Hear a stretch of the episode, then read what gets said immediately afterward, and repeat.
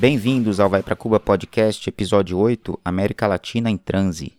Bom, nesse episódio, eu, Fernando e o Alex Falcão conversamos com o jornalista Vitor Farinelli, que mora em Valparaíso, no Chile. O Vitor tem colaborado aí com alguns veículos aqui no Brasil, principalmente a revista Fórum e o site Opera Mundi. A gente conversou, claro, sobre o Chile, mas também sobre toda essa tensão na América Latina, é, sobre o golpe na Bolívia, claro, e o Vitor acabou de cobrir a eleição argentina, então também foi um dos temas principais aí da nossa conversa. Antes de mais nada, siga o Vai Pra Cuba Podcast nas redes sociais, estamos no Twitter, no Facebook, mande e-mail pra gente no vaipracubapodcast.gmail.com Compartilhe o episódio com os amigos, ficou muito interessante a conversa. Sem mais delongas, bora pra entrevista então.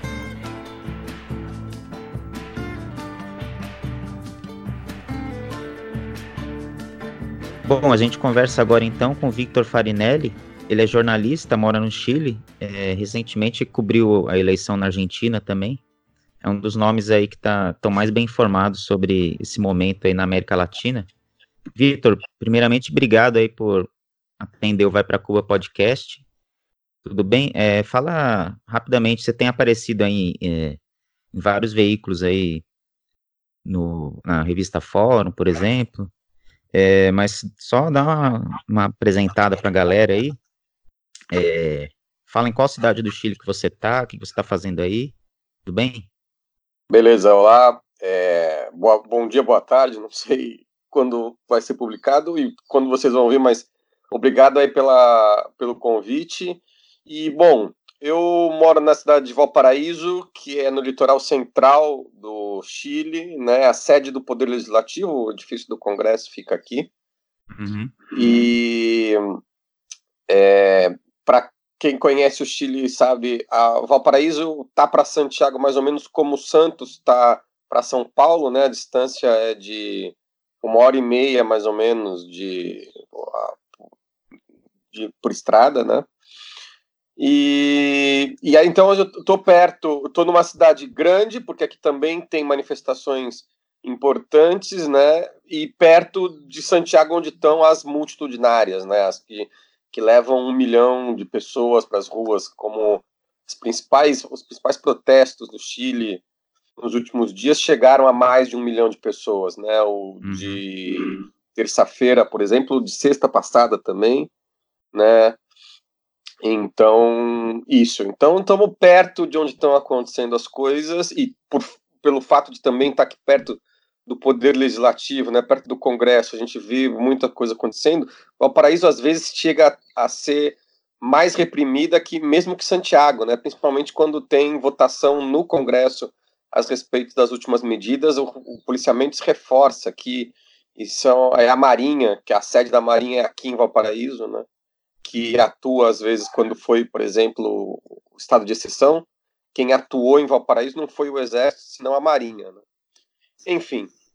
E, uhum. e é uma situação bem complicada de enfrentar, porque é, é difícil saber até onde isso vai. É, então, eu queria começar, Vitor, é, primeiro você colocando a gente, o ouvinte, a par de como que está a situação no momento, porque completou nessa semana um mês, né, das manifestações, é, e meio que o assunto aqui no Brasil deu uma, deu uma caída por causa da, da questão da Bolívia, né? Então, eu queria que você colocasse a gente a par da situação hoje, 14 de novembro, como que está a situação? As, as manifestações são diárias, né? Sim, as manifestações acontecem todos os dias. Hoje, você falou bem, hoje, 14 de novembro, faz um mês a primeira manifestação dos estudantes, né? A gente tem para fazer cronologicamente, é, isso começou com uma manifestação que era só dos estudantes, no dia 14 uhum. de outubro de, do, desse ano, que foi aquela coisa deles começarem a pular o, as catracas por causa do aumento do, do metrô. Isso aconteceu numa segunda-feira, 14 de outubro, e naquele momento era só isso. É interessante que muita gente comparou com as jornadas de junho, e realmente, no começo, o estopim da coisa parece muito com as jornadas de junho de 2013. porque começou mesmo com aumento de, de passagem do metrô. Até o dia 18 era só aumento do metrô. E aí no dia 18 de outubro é que explode e aí o pessoal vai para as ruas e começam a entrar outras manifest... outras demandas, né, outras exigências. E hoje, que foi a sua pergunta, qual é a situação hoje? Hoje, uhum. o que a gente pode dizer é que não se tem mais notícia da, da questão do aumento do metrô, que inclusive foi revogado, né? O presidente voltou atrás no aumento do metrô. Sim. E só que diferente da, das jornadas de julho de, de junho de 2013, que é uma comparação que se faz muito no Brasil, aqui não foi a extrema direita que tomou conta do, do, dos protestos. Pelo contrário, a exigência que está mais clara hoje nas ruas, tem, são muitas, na verdade, mas a exigência que eu acho que, inclusive, é muito forte, porque ela engloba todas as outras, é a de exigir uma nova Constituição. Vamos ter em conta que a Constituição do Chile hoje ainda é a Constituição de 1980, que foi imposta pelo ditador Augusto Pinochet. Isso é muito importante entender, porque ela é a que permite que todas as coisas que estão acontecendo de ruim hoje no país aconteçam. Eu vou citar só um exemplo. Tem um artigo, se eu não me engano, o artigo 13, estipula que. Eu, eu, eu posso estar errado no número do, do artigo, depois eu vou dar uma procurada. Mas é. eu tenho certeza é. que a, a, questão desse artigo é que ele estipula as empresas, a, o Estado não pode criar empresas, a não ser que não existam privados interessados em explorar certos aspectos da sociedade. Nossa. Entendeu o, o negócio importante? Quer dizer, só a, a, o Estado só pode é, ter uma empresa se não tiver nenhum privado interessado em explorar certos aspectos. Então, quer dizer, uhum. e, e, e, na prática isso acontece de verdade. Por exemplo, educação, você só tem escolas, e, e estamos falando de escolas, não falando de empresa, hein? Só pode ter escolas que não, que não estejam na mão de privados ou entidades ou fundações, não sei o quê, em cidades do interior, por exemplo, cidades de, sei lá, pouco mais de mil habitantes, onde você não tem um privado interessado em obter lucro ali na, naquela, na educação naquela cidade. E aí o Estado tem que participar, porque senão não tem escola. E nisso a questão da água, a questão da água pegou muito esse, nesse ponto também, né? Então, a questão da água é outro fator importante. Quer dizer, é, também baseado nesse artigo da Constituição, como, uhum. obviamente, a água pode ser transformada em uma questão de lucro, você tem privados que buscaram propriedade da água e o Estado concedeu propriedade de água, de mananciais de água para esses privados. Então, você tem a propriedade da água, está na mão dos privados, você tem a propriedade dos recursos energéticos, dos recursos minerais, que são o principal o salário do Chile, como se chama. Né? O suelo do Chile são os recursos minerais, não? Cobre e o lítio, principalmente. Todos, o, todas as principais atividades econômicas do país estão na mão de privados. E, o, e a Constituição garante isso. E também, caso água, saúde, educação, está tudo na mão do, dos privados. Eu, muita gente me pergunta assim, é, mas poxa, o Chile parece ter um custo de vida similar ao do Brasil. Realmente não é muito diferente, mas a questão é que, como no Chile tudo está na mão tudo você tem que pagar alguma coisa, entendeu? Você não, Sim. É, se você, para quem vem aqui no Chile, vai só nos restaurantes, nos hotéis ou nos shoppings ou faz um passeio turístico, você não vai ver preços diferentes do que são em São Paulo, ou no Rio de Janeiro, por exemplo, talvez até mais baratos que o Rio de Janeiro, que é muito caro.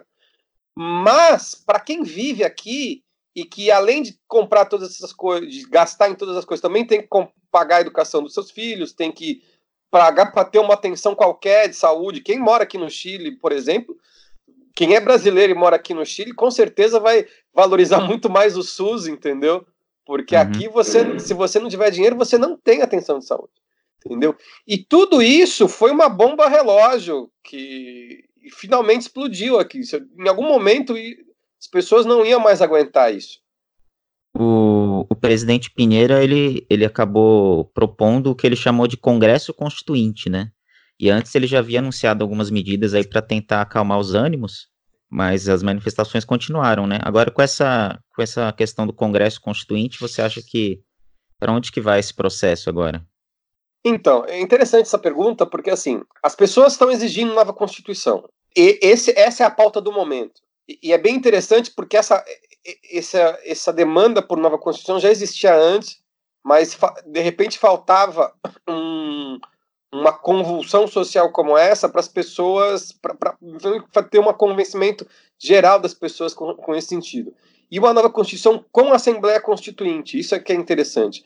Então, quando o Pinheira propõe, ele, ele fala em reforma constitucional e fala em Congresso Constituinte, que é o termo que você usou, ele também usou, só que ele não dá uma fórmula específica sobre isso, e o termo Congresso Constituinte causou muitas suspeitas, acho que na população em geral, e por isso que dois dias depois do anúncio, na terça-feira, teve a greve geral, com mais de um milhão de pessoas nas ruas novamente, e isso uhum. dá a entender que a população não gostou dessa. Principalmente da questão de não ter uma fórmula clara. E, a, e o termo Congresso dá a entender que seria uma reforma feita dentro do Congresso com os atuais deputados e senadores que eu diria que hoje estão tão questionados diante da opinião pública quanto o próprio governo. Entendeu? Então, fazer uma, uma reforma com a atual classe política sem participação de representantes dos movimentos sociais, hoje eu acho que, não, não vou dizer que é inviável, mas geraria um resultado que seria tão repudiado nas ruas quanto esses atores que realizariam esse processo, né? Então eu acho que tende a fracassar essa proposta. Ô Victor, fazer uma pergunta a respeito dessa, dessas reivindicações. A gente até usa o termo aqui como um cobertor social que o povo chileno não, não tem. Você percebe aí nos, no, no campo mais progressista do Chile, nos partidos de esquerda, nos sindicatos, uma consciência clara do que eles querem desse possível cobertor social, acesso à universidade pública de, de verdade, né, não paga como é, uma cobertura de saúde. Vou dar um exemplo assim, uma provocação. Em 2013, aqui, não comparando as duas, né, que é um, que é um clichê que está acontecendo muito, em 2013 a gente tinha muito desse, desse povo na rua pedindo uma escola de qualidade, uma saúde de qualidade, tudo padrão FIFA, correu uma metamorfose que hoje o pessoal aplaude perder todo esse cobertor social com as privatizações. Como o povo chileno está com uma constituição desde 1980 e sentiu o neoliberalismo na veia né, esse tempo inteiro, você vê uma consistência nesses pedidos ou uma forma de vamos mudar e ver o que dá? Olha, é interessante porque existem alguns processos que estão acontecendo e é legal a gente poder explicar isso até para pro, os movimentos brasileiros também usarem como exemplo de organização. E, e não estou dizendo que são um modelo perfeito de organização, porque os próprios chilenos estão vendo como, como fazer isso. E é um processo que provavelmente vai durar meses, talvez anos. Espero que não tantos anos. Mas é bonito de ver, que é o que, é o, que eles estão chamando de cabildo aberto, que são como umas assembleias populares. Isso começou a acontecer já no final de outubro e que tem se fortalecido agora. O que, que é isso? São centros comunitários de, em diferentes bairros, em diferentes cidades, que convocam a vizinhança para se reunir numa praça, numa quadra esportiva, num pequeno centro de convenções, e a, ou, a, às vezes num, no pátio de uma escola, entendeu? Juntam a vizinhança e começam a conversar do que eles querem. E são é, assembleias auto-organizadas. Alguém, um grupo, reúne o pessoal e vai conversando. Tem, tem casos que não são territoriais, que são bem específicos, por, como, por exemplo, o movimento feminista. O coordenador, a 8 de março, convoca os grupos feministas a se juntar e conversar. O movimento LGBT também está fazendo seus próprios encontros, entendeu? Grupos de torcedores, veja que coisa interessante. O Colo-Colo fez isso, o Colo-Colo convocou as torcidas organizadas e torcedores também não organizados do, do clube para se reunir no estádio do Colo-Colo e outros clubes fizeram. O Santiago Wanderers aqui de Valparaíso fez uma coisa, a Laú fez, os torcedores da Universidade de Chile fizeram no fim de semana. No próximo fim de semana, torcedores da Universidade Católica fariam o mesmo, em outros clubes também. Então, além dos territoriais, que são a maioria, né? Porque o, o, os encontros territoriais são frequentes, essa, essa é a vantagem, né? O pessoal aqui do meu bairro, por exemplo, se junta todas as quintas-feiras. Hoje, hoje à noite vai ter uma, por exemplo. Assembleia Popular. A cada, cada território, cada comunidade organiza no seu dia, no seu horário, onde a maioria especificou que vai, vai acontecer. E aí o que, que eles fazem? Eles é, discutem o que eles querem. Ah, a gente quer tal coisa para esse bairro, a gente quer saúde, acesso melhor à saúde. No caso dos, do, dos encontros é, de movimentos sociais, como feministas, LGBT, também tem as suas próprias demandas. Só que isso tá, ainda está meio difuso, porque cada lugar tem uma sua própria exigência, cada movimento também tem suas próprias exigências, né?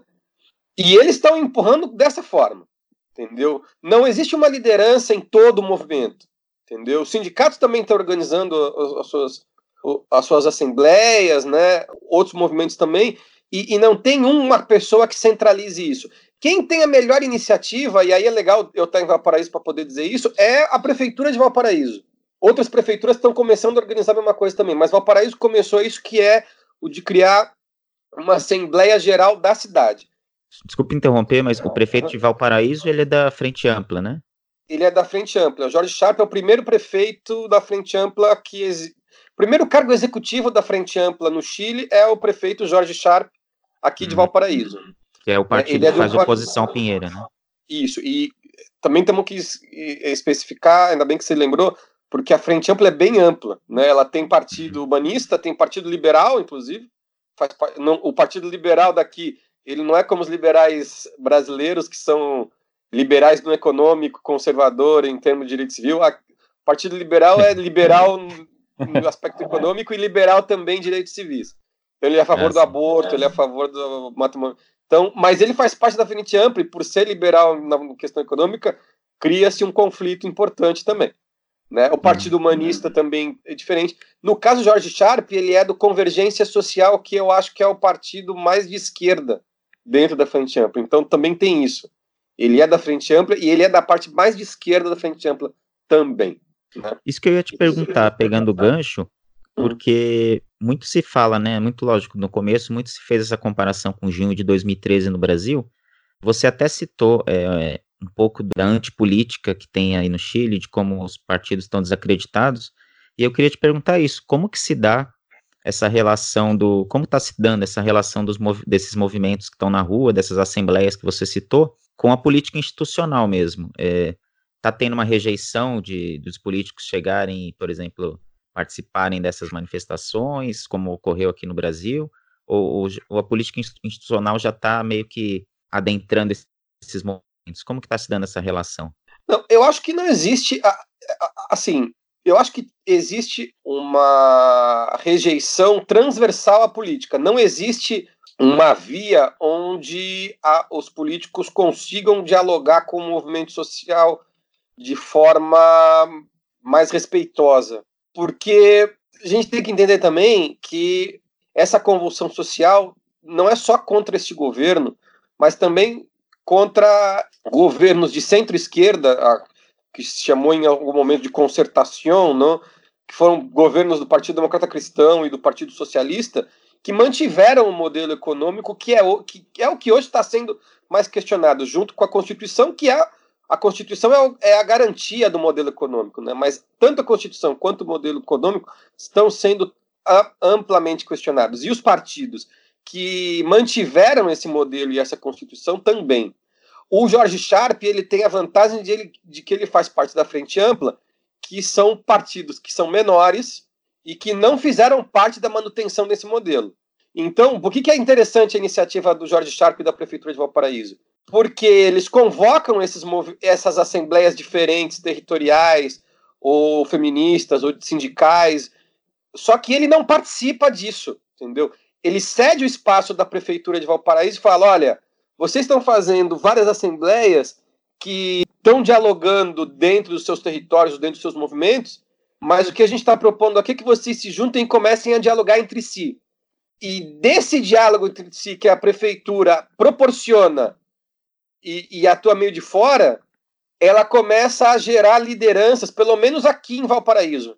seja, o movimento social começa a se organizar e começa a ter um porta-voz, por exemplo. Não tem um líder, eu acho ainda, mas já tem porta-vozes uhum. que falam em nome das assembleias aqui de Valparaíso e começam a entregar uma carta de exigências organizada de todos os movimentos que começam a dialogar entre si e falam: olha, vamos ver quais são os nossos pontos de convergência, vamos ver quais são as coisas que a gente está demandando juntos e a partir daí a gente vai criar um, uma proposta mais concisa como movimento social de Valparaíso.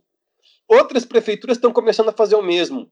Também existe a possibilidade de que esses movimentos comecem a se organizar a partir disso. A única coisa que o Jorge Sharp fez, assim, mais especificamente, e que também já foi replicado em, vai ser vai acontecer no dia 7 de dezembro em 300 cidades do Chile, o que eles chamaram de plebiscito constituinte. Isso não está homologado pelo governo chileno, não apoia esse, pelo menos por enquanto, essa realização. Tanto que o Tribunal Eleitoral chileno também não está apoiando. Então, é, as pessoas que, vot, que forem votar na, no plebiscito constituinte do dia 7 de dezembro não só, só vão poder votar as pessoas acima dos 20 anos, porque eles vão usar o mesmo padrão eleitoral da eleição de 2017 que era quem tinha 18 anos naquele então, agora tem 20. As pessoas que fizeram 18 anos nos dois últimos anos não vão poder votar porque o Tribunal Eleitoral não está apoiando essa iniciativa. Mas é um, um, plebiscito constituinte que é são as pessoas votando para dizerem se elas são a favor ou não de uma Assembleia Constituinte no, no Chile. Isso foi, isso foi uma proposta que o George Sharp, na única Assembleia regional, essa que eu falei que engloba as, todas as assembleias de Valparaíso, ele participou dessa assembleia e falou: olha, a única coisa que eu tenho a oferecer para vocês é que a cidade de Valparaíso vai realizar um plebiscito constituinte. Ele não falou a data no, naquele momento, porque ele esperava que outras prefeituras também apoiassem a ideia, que foi o que aconteceu, e aí essas prefeituras juntas decidiram que vai ser no dia 7 de dezembro. E eu acho que isso é o começo de se criar no movimento social vias de dialogar com outros atores políticos. Mas esse diálogo ainda não existe. Eu diria que, inclusive, nem com a prefeitura, nem com a Frente Ampla e o Partido Comunista, que também é um partido que está mais disposto a conversar com o movimento social, eu acho que nem com, esse, com esses grupos políticos existe ainda esse diálogo. Mas eu acho que pode caminhar para isso a partir do momento que essas forças políticas se disponham a aceitar essas demandas dos movimentos. Victor, sobre todas essas reivindicações, claro que vai ter todo o jogo político, as apostas, muitos pedidos, alguns acho que ficaram em segundo plano.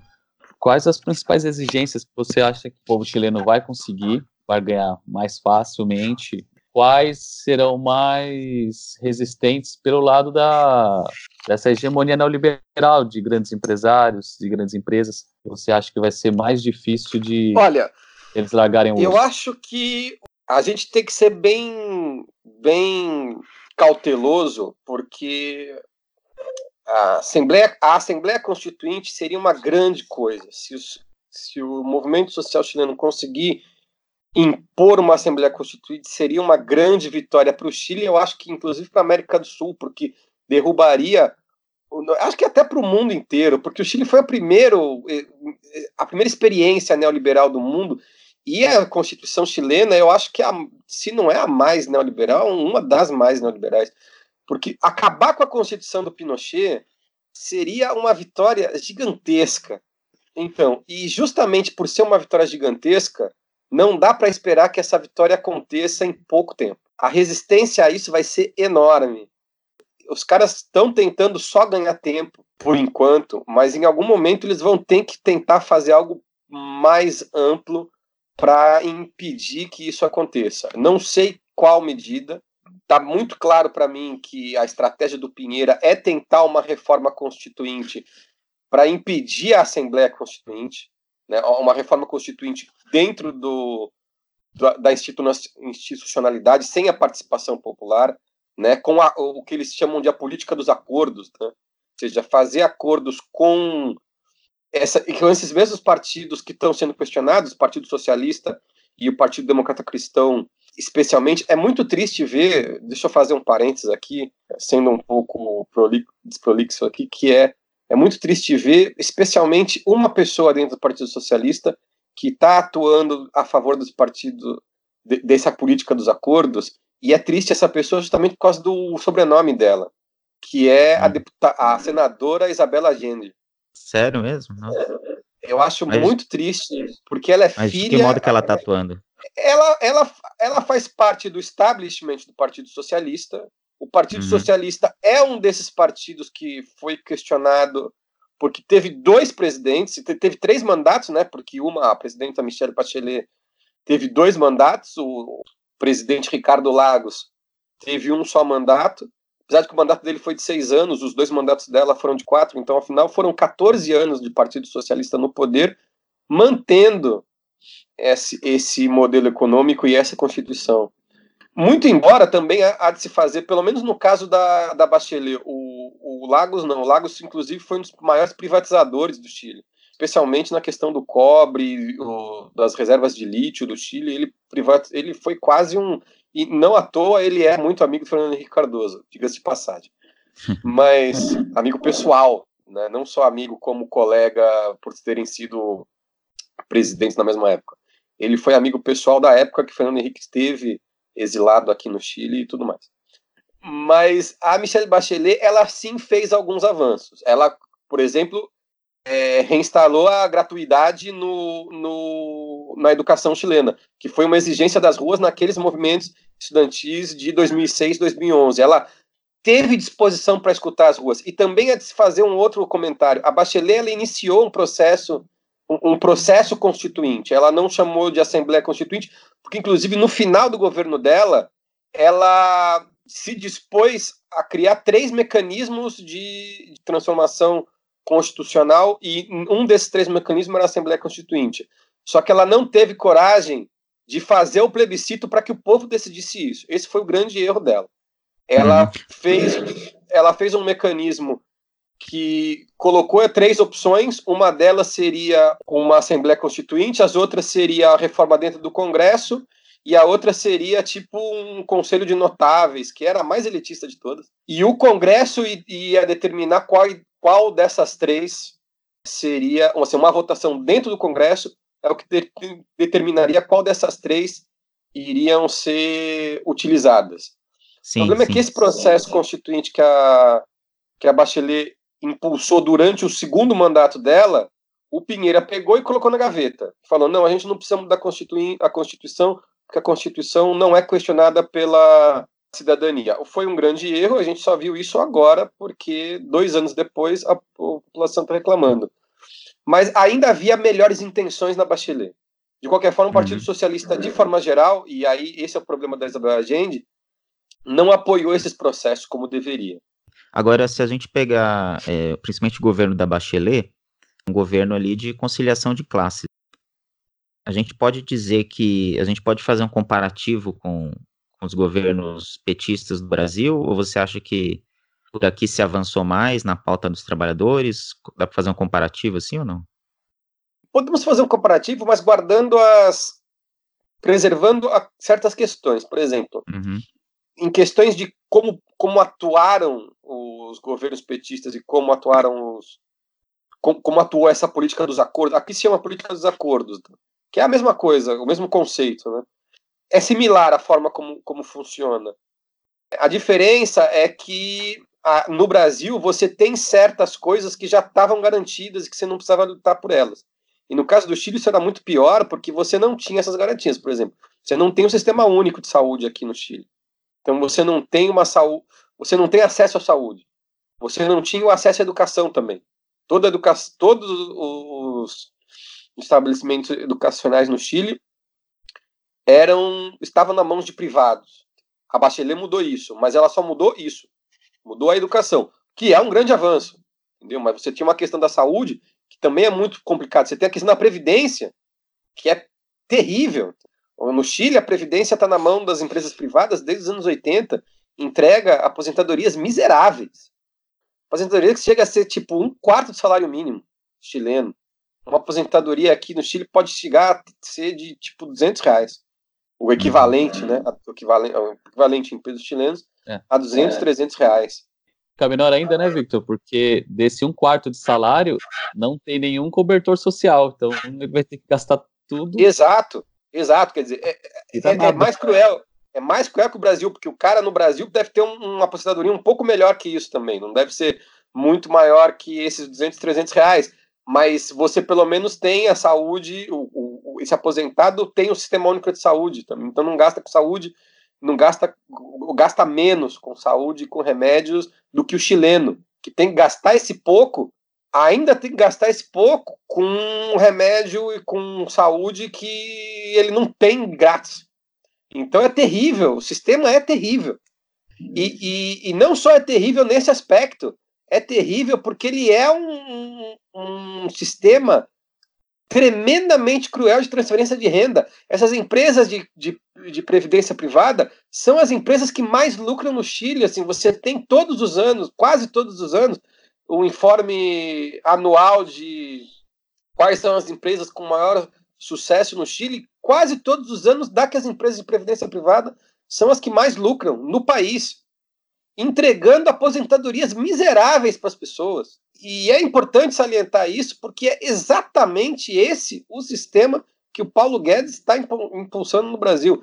Ele ainda não, não, não reproduziu exatamente como é no Chile, mas o, o projeto que ele quer terminar no final do governo Bolsonaro impondo é um projeto igualzinho ao que o sistema chileno. É, ele tem a capitalização. Né? Exatamente. É, então, ele ainda não conseguiu a capitalização, mas ele vai insistir nisso. E assim, uhum.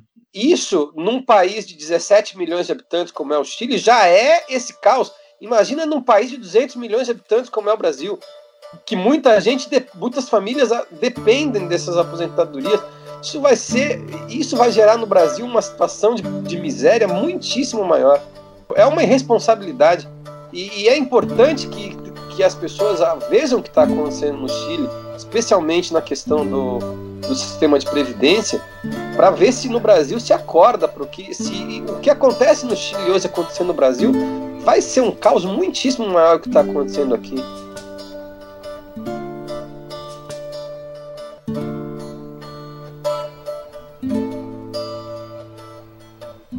Então, agora é, eu quero entrar mais no, no cenário da, da América Latina, dessa bagunça que, tá, que a gente está vivendo agora, e colocar Bolívia no meio, Argentina também, que você cobriu as eleições, Brasil, que a gente teve a soltura do Lula, porque na Bolívia acabou de ter o golpe aí, que foi teve participação das Forças Armadas, né? Mas quem estava na linha de frente mesmo, quem está na linha de frente, que o golpe parece que ainda não está totalmente. tem uma resistência ali acontecendo, mas quem está na linha de frente são as, são as polícias, né? E aí no Chile, nos primeiros dias de, de manifestações, o Pinheira ele apostou na repressão mesmo. Ele falou que estava em guerra, colocou os militares na rua, né? Eu queria saber se, se aí no Chile quem que está concentrando mais a, a, essa repressão, se são as polícias, se são as forças armadas, e também em relação à ideologia dentro das forças armadas. Se, se existe uma ideologia como aqui no Brasil a gente está vendo muito, principalmente nas polícias, uma ideologia de direita, de extrema direita dentro das polícias. Como que está tá sendo no Chile? Porque a gente até viu algumas imagens também mas eu não sei se devem, claro, devem ser casos isolados. Policiais aí no Chile chorando junto com manifestante, agitando bandeira do Chile. Como que está essa questão da repressão aí? Então, no caso das polícias, os casos são bem isolados. Começando pela última pergunta. Uhum. No caso do, do, do, das polícias, são casos muito isolados. Que aconteceram de outro, dois ou três policiais no máximo que choraram junto com manifestantes porque, mano, em algum momento o cara se viu como parte da classe trabalhadora. Mas isso aí é bem isolado mesmo. No caso dos militares, e talvez por isso o, o Pinheira tenha desistido, o Pinheira ele ia instalar novamente o estado de exceção na terça-feira, recebeu muita resistência da classe política, da oposição, que no, na, no primeiro estado de exceção apoiou ele, e aí, novamente, o Partido Democrata Cristão e o Partido Socialista apoiaram o estado de exceção, dessa vez não apoiaram, e também as Forças Armadas não apoiou que se fizesse novamente o estado de exceção. Pode ser que depois eles mudem de ideia e façam isso novamente. Mas na terça-feira eles não apoiaram. Por quê? Porque no caso das Forças Armadas, eles tinham que fazer com reservistas, ou seja, chamar os jovens reservistas assumir como militares, como soldados, né? E reprimir em nome das Forças Armadas. E aí, esse, nesse, entre esses reservistas, você tinha muitos casos de gente que não aceitou e reprimir. E as Forças Armadas estavam falando: olha, se você fizer isso de novo, vai ter mais gente ainda se recusando a reprimir. Então, esse é o problema, que é um problema que não passa porque, com as forças policiais, porque aí vamos para a segunda pergunta, para outra pergunta que você fez, que é a coisa da ideologia. No caso dos uhum. policiais, mas também nos, no, nas Forças Armadas também, os que não são reservistas sofrem uma ideologia constante de que eles são parte de uma certa elite da segurança pública. E aí eles são também defensores do modelo. A ideologização dentro das polícias e dentro das Forças Armadas é semelhante ao que acontece no Brasil e que semelhante acontece, acho que em quase todos os países da América Latina. Talvez a Venezuela seja um pouco diferente, porque eu acho que, até pela formação militar do Chaves, ele teve pelo menos o cuidado de saber: olha, a gente tem que mudar isso daqui e tirar a ideologização de direita dentro das Forças Armadas, que é o que permite ao governo do Nicolás Maduro resistir um pouco melhor à investida da direita em comparação a outros países. A gente acaba de ver que na Bolívia isso não sei se aconteceu, mas evidentemente não deu certo, porque uhum. as polícias mas as Forças Armadas também, as Forças Armadas na Bolívia também participaram do golpe. Entraram na última hora. As polícias, como você falou, é, foram o estopim do golpe. Mas as Forças Armadas, vi, quando viram que era mais vantajoso para eles estar do lado dos golpistas que do Evo Morales, pulou do barco também sem nenhum tipo de cerimônia. É, você falou bem, o, o, golpe da Bolívia ainda não está concretizado ainda. Uhum. Né? Eles, têm, eles têm o poder agora. Isso aí também é inegável. Quem está com, com a bola na mão são eles. Mas eles ainda não conseguiram legitimar a presidenta lá, Janine é. Ela ainda não, ela ainda não não está aceita pela população. E os movimentos populares, movimentos camponeses, sindicatos de mineradores, movimento indígena especialmente, estão mostrando resistência e tem que ver até quando pode ir essa resistência. Mas, pelo menos por enquanto, eles não aceitaram o golpe de Estado e também existe parte da comunidade internacional que não é que não apoie o, o movimento golpista, porque meio que os Estados Unidos exigem que muitos desses governos apoiem o movimento golpista. No caso de Jair Bolsonaro, ele faz com gosto. Mas, por exemplo, o Pinheira, o Pinheira também mas, por exemplo, o Peru, o presidente peruano, o Lenin Moreno, que é um cara que já está abraçado à direita, mas tenta manter um certo, uma certa máscara de progressista, esses governos não, não assumem que apoiam o governo boliviano, mas também o, go, o governo golpista, digamos, por medo a se abraçar com, com uma figura que lá na frente pode se mostrar algo muito pior, porque acho que meio que está claro para a comunidade internacional que esse movimento, além de ser golpista, é racista, entendeu? É fortemente contra as populações, contra os símbolos culturais indígenas também, né? Uhum. A questão de queimar o Ipala, que é a bandeira dos povos indígenas, que é uma coisa que desde o minuto um né, do, do golpe está sendo muito é, observado, né? Os caras invadem é, sedes dos movimentos indígenas em diferentes cidades e queimam a bandeira também. Fizeram isso em alguns é, edifícios governamentais, que denota que o racismo desse movimento golpista boliviano. E, e as pessoas, é, os, os, governos não querem se associar a essas características, sobretudo. Né? Uhum. Importante então, lembrar que muito liberal aqui no Brasil, que critica até o Bolsonaro, mas tá passando pano para esse golpe na Bolívia, né? Sempre bom lembrar.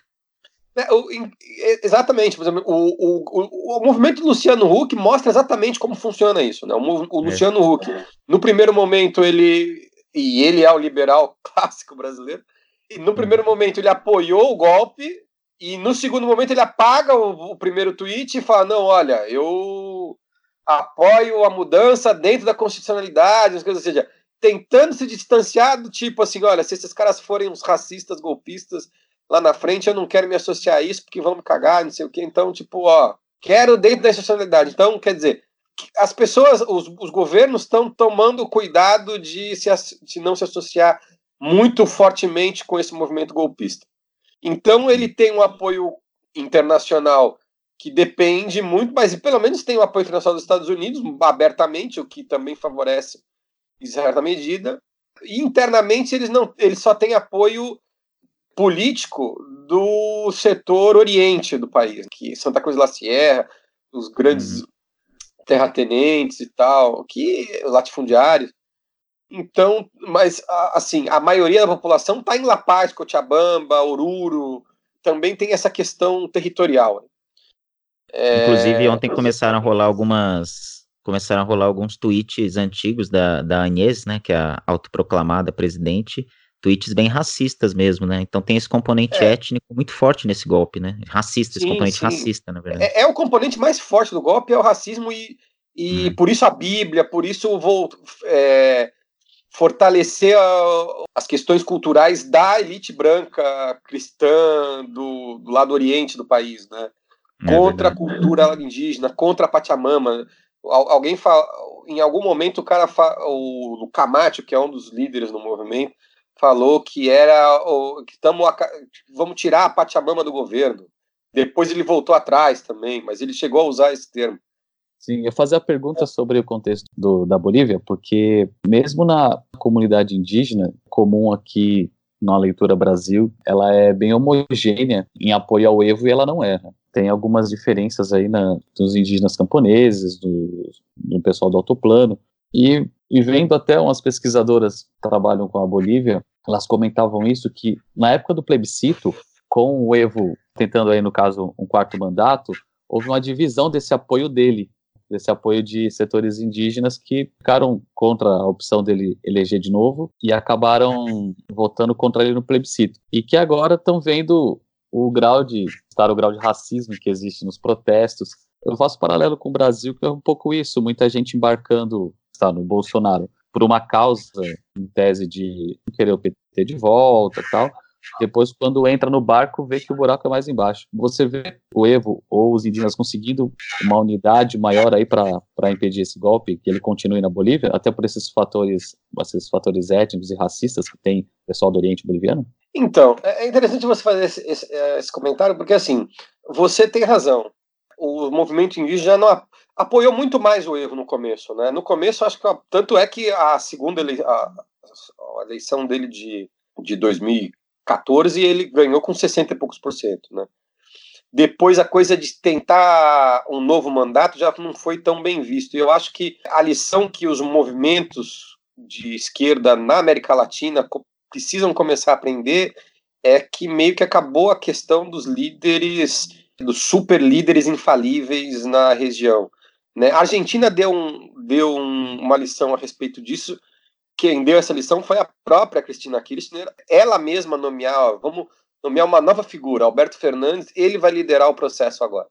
Com o meu apoio, obviamente, ela está apoiando, ela é vice-presidenta e tal, e obviamente que essas pessoas não precisam ser, porque que é isso que eu acho que as pessoas que idolatram muito essas figuras têm que entender que é, essas grandes figuras não precisam ser alijadas do processo.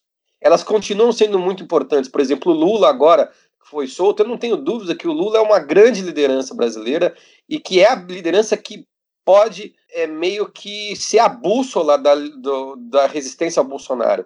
Isso não significa que ele precisa ser o candidato presidencial, na minha forma de ver.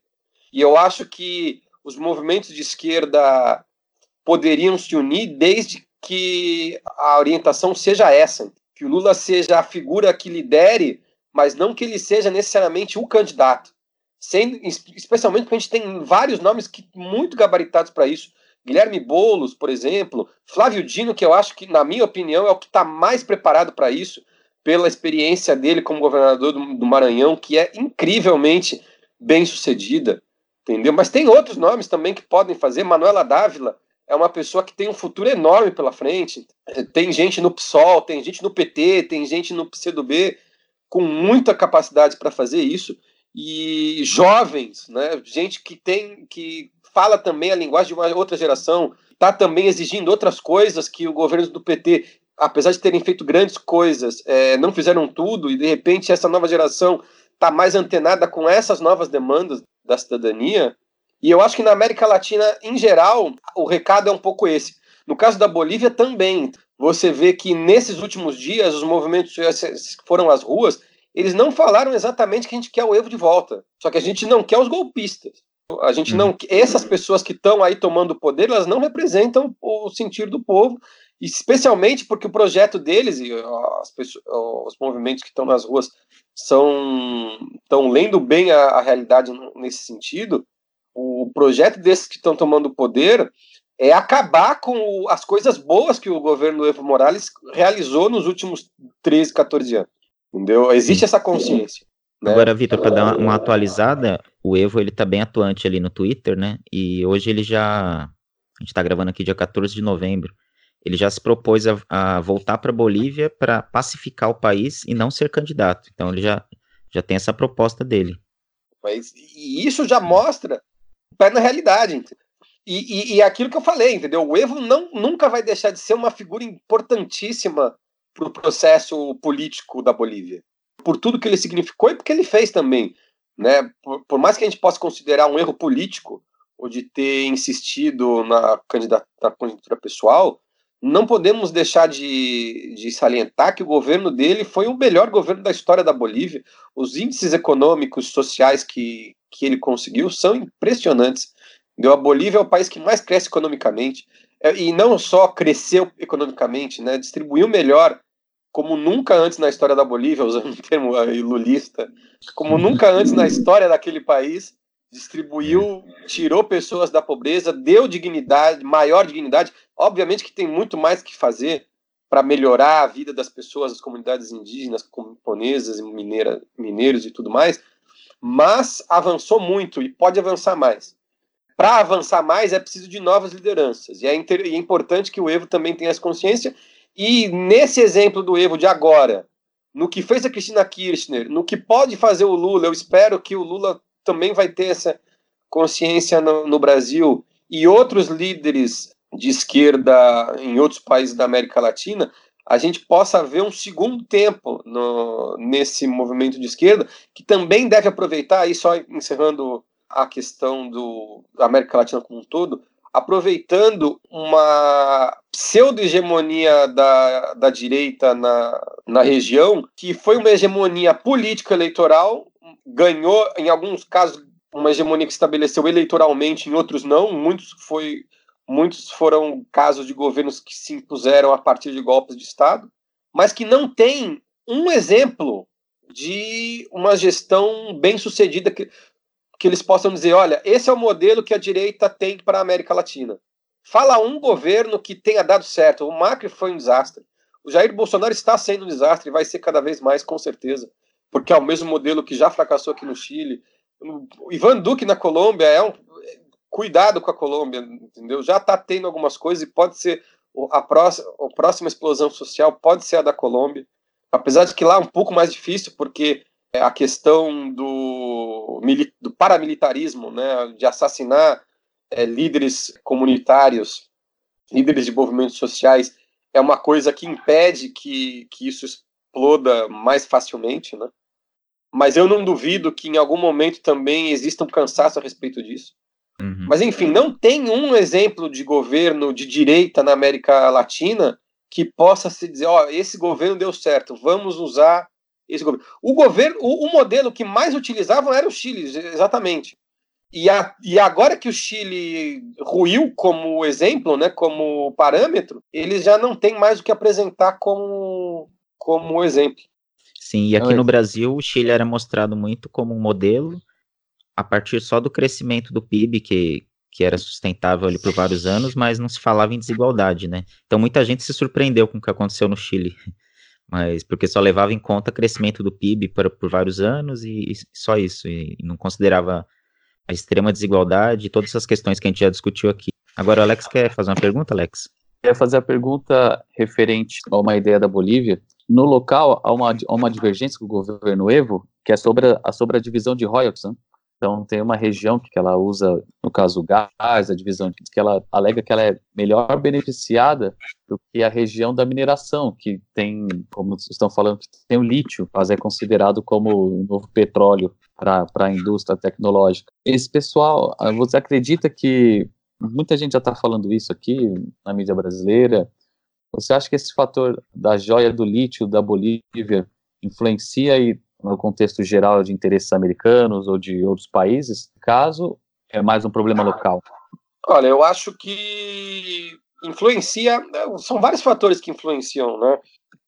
Eu acho que esse é um dos fatores que, que criaram meio que essa situação de que o governo já não estava respondendo tantas demandas da população.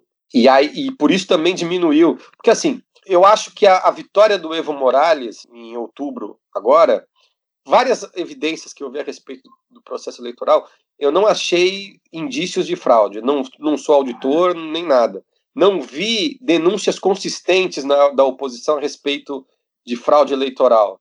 Né? Em nenhum momento eles apresentaram uma prova decente a respeito disso. Porém, eles, o resultado em si, que foi um presidente que foi eleito com 48% dos votos, sendo que havia sido eleito com 63% na eleição anterior, são um indício de, de um presidente que perdeu muito apoio popular. Né? E esse apoio popular ele perde.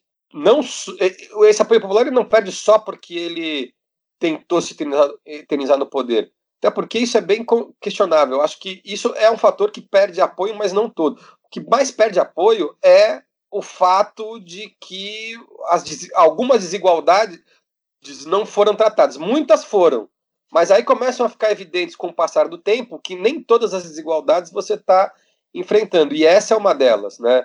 A desigualdade regional. Santa, a região de Santa Cruz continua sendo, embora tenha menor população que os setores mineiros, continua sendo o, o, setor que mais, onde mais circula dinheiro no país. E isso é uma coisa que em algum momento teria que ser tratado e parte da população entendeu que o governo Evo Morales não estava fazendo nada para enfrentar essa situação. Então esse é um ponto. Existem vários outros aspectos, né?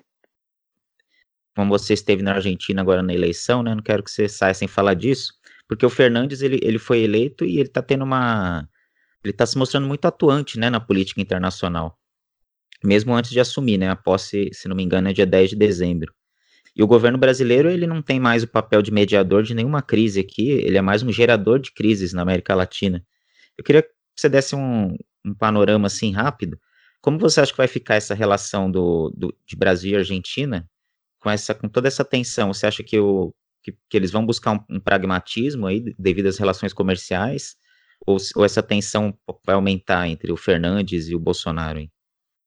Interessante, né? Eu acho que o papel do Brasil está sendo até pior, inclusive, do que você falou. Ele está sendo meio que um testa de ferro dos Estados Unidos, né? O pau mandado. Ele faz o trabalho sujo que o, pro Trump não precisasse sujar as suas mãos como responsável pelo papel desestabilizador em vários países. Na Bolívia, por exemplo, a gente está vendo isso claramente. E o, em contraposição a isso, o Alberto Fernandes está tendo um, um papel surpreendente para muita gente, inclusive, porque quando ele saiu candidato, muita gente acusou, e acho que não é que acusou, mas salientou com razão que ele não é uma figura tão progressista quanto a Cristina Kirchner. Realmente ele é de um setor mais moderado do, do peronismo. Né? O peronismo ele tem vários, várias vertentes, tem até uma vertente de direita. Eu diria que Alberto Fernandes é meio que do centrão do peronismo. Mas ele sempre foi ele foi chefe de gabinete do Nestor Kirchner. E a Cristina não, não convocou ele à toa. Ele foi um chefe de gabinete extremamente leal ao Nestor Kirchner no seu momento. E ele está mostrando isso agora, questão de lealdade a princípios de política internacional. E é surpreendente, especialmente porque são coisas que não necessariamente são favoráveis a ele no que, em questão de figura interna. Né? Quando ele apoiou o Lula, dentro da campanha eleitoral, muita gente achou que ele ia perder votos com, com, essa, com essa postura, né? E pode ter perdido mesmo. Mas ele, mesmo assim, insistiu em apoiar a liberdade do Lula durante a campanha. Né? E agora, como presidente eleito, também está tendo um papel muito importante com relação à Bolívia. E, e, obviamente, isso vai ser um, um conflito, acho que na história recente entre Brasil e Argentina, a gente nunca viu dois governos tão, tão em choque quanto provavelmente vai ser a relação entre Alberto Fernandes e Jair Bolsonaro. É, aí vai ter que ver como vão ser também as alianças desses governos. E nesse sentido, o Alberto Fernandes foi bem hábil em construir, já antes de assumir o, o governo, uma aliança estratégica com o López Obrador no México. Tentar criar um eixo Buenos Aires, Cidade do México, que Sim. não sei como o Bolsonaro vai poder é, contrarrestar isso, porque, por exemplo, ele já não já não convém a ele ter um apoio do Sebastião Pinheiro aqui no Chile, porque é um governo que, mesmo que se mantenha, né, uma das, uma das exigências das ruas é a renúncia do Pinheiro, que pode ser que não aconteça, mas ele é um, um presidente claramente questionado. Um apoio do Pinheiro ao Bolsonaro não vai servir de muita coisa. Um apoio do é. Ivan Duque da Colômbia para o Bolsonaro também não vai servir de muita coisa, porque também não é um presidente que conta com grande apoio do seu país. Então, é preciso ver como vão ser essas alianças estratégicas a partir do momento que o Alberto Fernandes assuma efetivamente como presidente. Né? Também tem o caso do Uruguai, que é um governo que, por enquanto, está na mão da frente ampla, por enquanto as pesquisas estão dando que a direita vai ganhar a eleição, mas a margem das pesquisas é muito pequena, então ainda há espaço para reviravoltas, né? As pesquisas estão dando vitória na margem de erro para o candidato da direita. Então, não sei se o, o que está acontecendo no Chile, o que está acontecendo na Bolívia podem ter alguma influência na, nessa eleição. O, a própria vitória do Alberto Fernandes pode ter, porque o candidato da direita ele propõe um modelo muito similar ao modelo que fracassou na, na Argentina de Maurício Macri. Né? O, o, a campanha da Frente Ampla está sendo muito, inclusive, de mostrar, olha, os argentinos rejeitaram o modelo Macri. Vocês vão querer instalar ele no Uruguai depois de 15 anos de governos que podemos melhorar, mas que foram muito melhores que isso que os argentinos viveram nos últimos quatro anos. Vocês vão querer esse retrocesso? Tem que ver se isso vai, que, que efeito isso pode ter na eleição, né? Lembrando que a eleição na, no Uruguai vai ser daqui a duas semanas, uma semana e meia, na verdade. Sim, né? sim. Então tem que ver como vai ser isso, mas é, vai ser complicado ver uma América do Sul que vai estar tá em claro confronto e os dois presidentes que vão liderar é, essa dicotomia vão ser exatamente o Fernandes e o Bolsonaro. Não sei qual vai ser a, a, como o Bolsonaro, como o Fernandes vai lidar com isso. Ele vai precisar de muito mais que o apoio do, do, do Alberto do perdão do Lopes Obrador. Talvez ele também esteja pensando num apoio da Espanha, né? Ele, inclusive, visitou o Pedro Sanches antes da eleição espanhola, e agora que o Pedro Sanches vai, provavelmente vai ratificar a presidência, isso também dá um gás para ele a favor. O Portugal também é um governo de, de viés progressista, então algumas coisas estão correndo favoráveis ao Alberto Fernandes, né? não todas. E também o fato de que o próprio Trump, que é o grande, o grande apoio do Bolsonaro, é os Estados Unidos, né? E o Trump é um governo que não sabe até onde pode ir. Né? É um governo que pode cair antes das eleições de 2020, e mesmo que não caia, é um governo que muito dificilmente consegue se reeleger. E eu acho que o Alberto Fernandes, para terminar esse meu comentário, o Alberto Fernandes é consciente que esse primeiro ano, por causa do apoio dos Estados Unidos ao Bolsonaro, vai ser muito difícil, mas um segundo ano, com os Estados Unidos provavelmente já com outro tipo de governo, pode ser diferente. E essa diferença pode ser fundamental. É isso aí, Vitor. É, cara, muito obrigado pelo papo aí. Que não falta é assunto, né, na América, sobre a América Latina. Dá para falar horas aí. Obrigado pelo seu tempo. A gente continua acompanhando. É, se você quiser divulgar alguma, alguma arroba sua para o pessoal seguir, rede social, algum, alguma coisa, só falar aí, viu? Obrigado, cara. Não, apenas dizer aí que eu, tamo, eu não, não utilizo muito o Twitter. Quem me segue no Facebook, pode me seguir pelo. Só buscar meu nome mesmo, Vitor Farinelli. Eu tenho conta de Twitter, que é @vfarinelli, mas eu não utilizo muito, na verdade.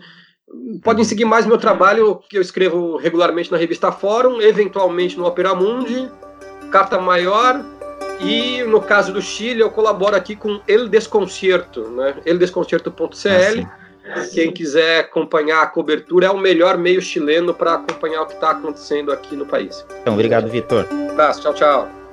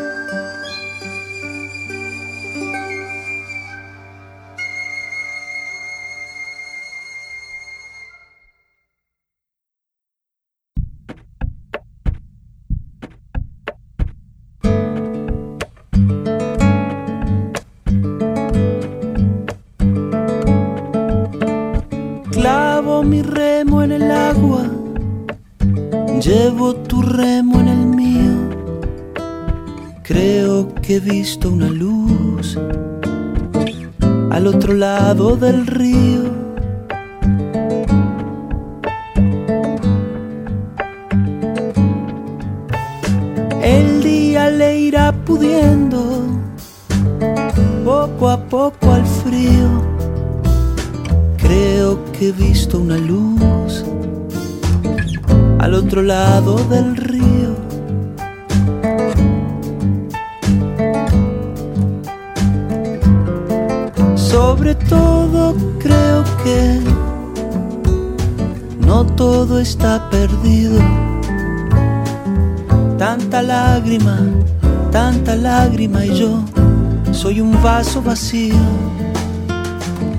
Oigo una voz que me llama, casi un suspiro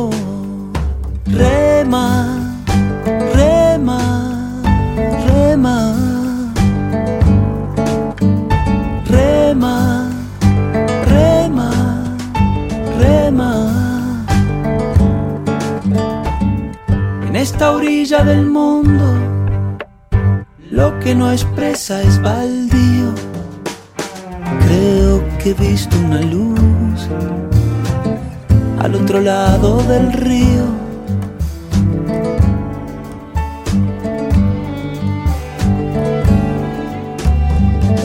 muy serio voy remando, muy adentro sonrío.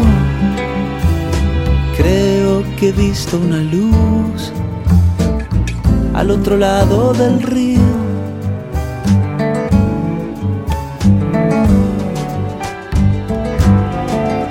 Sobre todo creo que no todo está perdido. Tanta lágrima, tanta lágrima y yo soy un vaso vacío. Oigo una voz que me llama, casi un suspiro. Rema, rema, rema.